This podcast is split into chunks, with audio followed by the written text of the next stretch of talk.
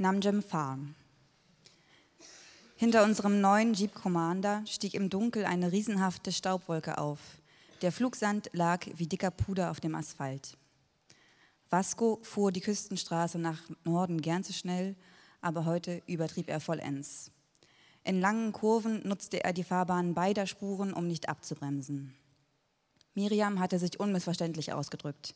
Fahrt keinesfalls bei Nacht auf der Landstraße. Ihr müsst im Haus sein, bevor es dunkel wird. Seid vorsichtig. Sie hatte mit Vasco und mir gesprochen.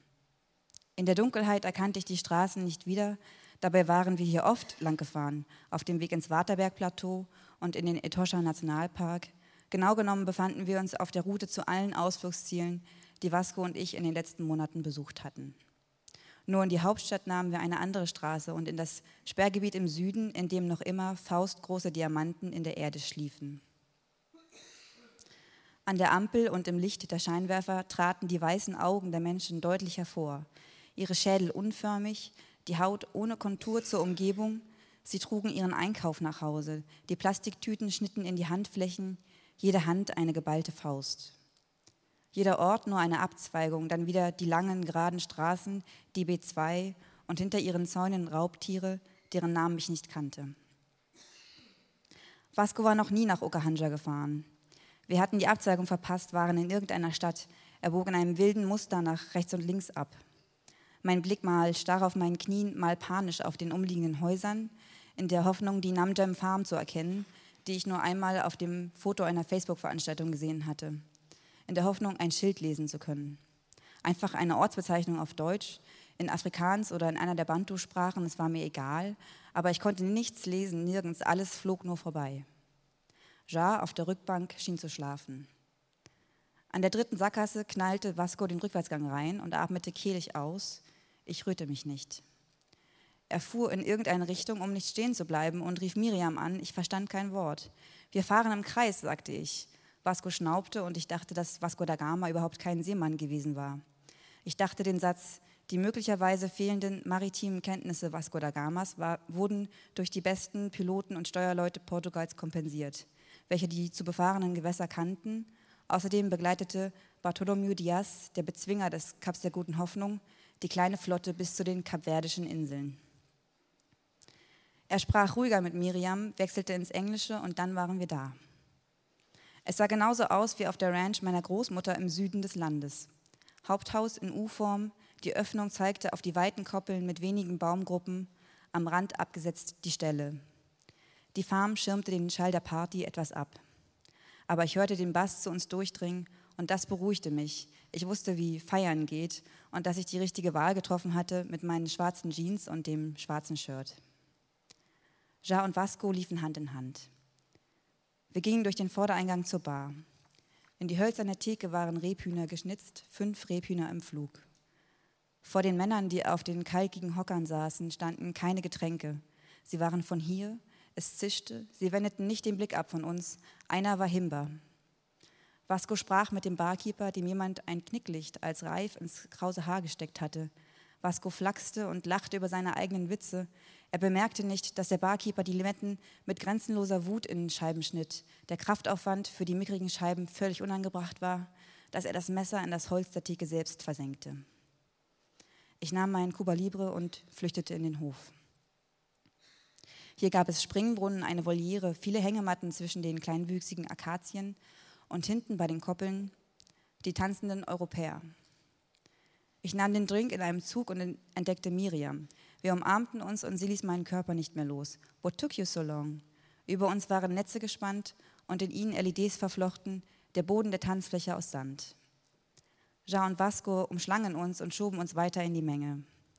Selbst die Nacht hatte etwas Gleißendes. Manchmal hörte ich die Pferde von den Ställen her wiehern. Ich fürchtete, sie könnten ausbrechen. Es waren viele, über 50, das wusste ich, und sie würden über unsere Körper hinwegjagen, schwere, muskulöse Tiere, Unsere Knochen würden bersten unter den Hufen. Miriam brachte mir den nächsten Cuba Libre. Ich drehte mich zu ihr, etwas stach in meine linke Fußsohle und ich hinkte zur Seite.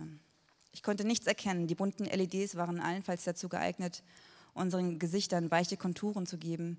Ich hinkte weiter zum Hof. Die kleine blaue Scherbe zog ich aus meinem Mittelflu Mittelfuß. Es blutete überraschend stark.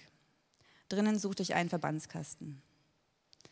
Der Boden verfließt und alle Türen aus dunklem Holz, Sapeli wie bei meiner Großmutter, die jetzt einfach in Deutschland lebte bei meinem Vater.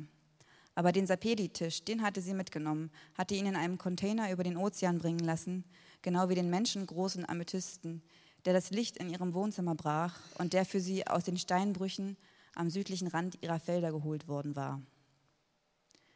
Ich lief einen Flur hinunter, vor dem ich glaubte, er führe zur Bar.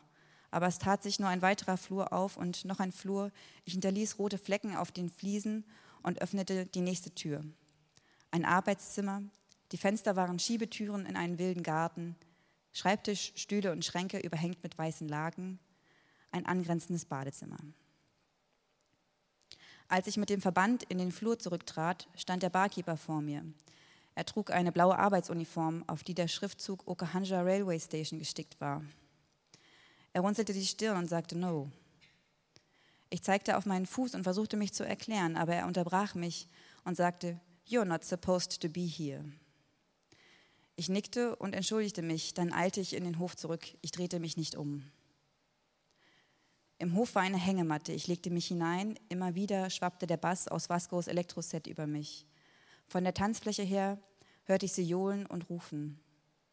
Irgendwann stand Miriam neben mir und sagte, komm, lass uns ins Zelt gehen. Ich musste mich halb von ihr tragen lassen. Über Miriams Schulter hinweg sah ich die Männer von der Bar in den Hof treten. Sie schauten zu uns herüber. Der Himba trug jetzt Jeans. Sein Oberkörper war nackt und er stemmte die Hände in die Hüften. Der Barkeeper zeigte auf mich. Er rief gellend ein Wort. Miriam zog mich weiter, ich humpelte zu Vasco ans Pult und wir sahen den schwitzenden Menschen zu. Komm, sagte Miriam schon zum zweiten Mal, und erst dann konnte ich mich lösen. Der Reißverschluss des Fliegengitters am Zelteingang machte sein unerträgliches Geräusch. Ich wachte auf, weil es so hell war, und ehe ich mich zurückfallen lassen konnte in Miriams Haar und den Traum, in dem ich mir immer wieder eine Scherbe aus dem Fuß zog, sagte sie, es brennt. Sie sagte es mit ihrer verschlafenen Stimme, sodass es sehr ungefährlich klang. Dann verstand ich, dass es noch Nacht war. Keine von uns beiden sagte Scheiße. Wir griffen unsere Klamotten und kletterten umständlich aus dem Zelt. Wir sahen die Stelle lichterloh brennen. Ich hatte überhaupt nicht den Drang, wegzulaufen. Ich beobachtete, wie das Holz seinen Zustand veränderte, sich reduzierte und der Giebel einstürzte. Das Feuer breitete sich über die Zäune zum, bis zum Obstgarten aus, an dessen Ende wir zelteten. Miriam holte noch zwei Frauen aus dem Zelt neben uns. Sie zogen mich mit und dann rannten wir den Zaun entlang. Mit der Bewegung kam die Panik. Mein Fuß schmerzte überhaupt nicht mehr. Ich hatte vergessen, wo unser Auto parkte und rief Vascos Namen, aber er war nirgendwo zu sehen. Einige Pferde überholten uns, sie liefen auf der anderen Seite des Zauns und ich schaute nach hinten, weil ich dachte, dass sie den Zaun überspringen und uns einholen würden. Und ich fürchtete zu stolpern und dann stolperte ich tatsächlich. Die Pferde galoppierten neben meinem Körper, der Boden vibrierte, ich kniff die Augen zusammen, der Rauch wurde über die gesamte Ebene getrieben, ich lag am Boden des Obstgartens. Der Himmel bleigrau, nicht über, sondern auf mir. Er drückte mit seinem gesamten Gewicht auf meinen flachen, weißen Körper. Ich konnte mich keinesfalls auch nur einen Millimeter bewegen. In dieser erzwungenen Starre verlangsamte sich mein Puls. Es war mir nicht möglich zu rennen, nirgendwohin. Die Äste des Baumes waren ganz kahl. Eine Elster kam vorbeigeflogen. Sie krächzte und ich dachte an den Parkplatz bei meiner alten Hamburger Wohnung, an dem sich die Holunderbäume reihten und wie der Asphalt dieses Parkplatzes im September voll war von lilafarbenem Vogelkot und wie ich lange davor hockte, die Flecken betrachtend, dem Muster nachgehend, die Elstern gut im Blick. Langsam kam der Schmerz in meinen Fuß zurück. Ich setzte mich auf und betastete den schmutzigen Verband, der nass von meinem Blut war. Mühsam hiefte ich meinen Körper zum Eingang der Ranch. An der Straße waren die Europäer wie zu einem Fächer aufgestellt und schauten stumm dem Feuer zu. Sie atmeten leise und Vasco und Jar waren nicht unter ihnen, auch Miriam nicht, dabei war sie hierher gerannt.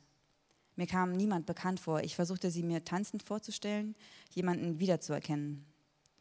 Ich starrte in die gelassenen fremden Gesichter und reihte mich schweigend ein. Auf der Terrasse vor dem Haus standen die beiden Männer von der Bar. Sie standen mit dem Rücken zur Ranch zwischen den Säulen. Der Barkeeper stellte sich zu ihnen. Seine blaue Arbeitsuniform hob sich gegen die weißen Planken der Hausfront ab. Hinter dem Haus stürzten die Ställe krachend zusammen, aber die Männer sahen nicht hin, sie rührten sich nicht und starrten uns an. Irgendwann war die Sonne aufgegangen. Sie verharrten auf der Terrasse vor ihnen die Menge, bis sich unsere Phalanx löste. Vasco und Miriam waren nicht aufgetaucht. Mir blieb nichts anderes, als den Fremden zu folgen. Geschlossen gingen wir die asphaltierte Straße hinunter, bis unser Weg die Bahnlinie kreuzte. Die anderen gingen weiter in Richtung der Wüste. Ich lief allein zum Bahnhof, dort setzte ich mich ans Gleis. Durch das Flirren der Straße hindurch sah ich die Fremden in die Namib wandern. Sie wurden von den Dünen aufgenommen und verschwanden darin, waren kaum auszumachen, schwarze und graue Punkte, die über die Berge aus Sand gingen und in ihnen verschwammen. Sie wanderten gleichmäßig, stiegen langsam über den Rücken der Wüste und tauchten ab hinter dem Kamm. Dankeschön. Applaus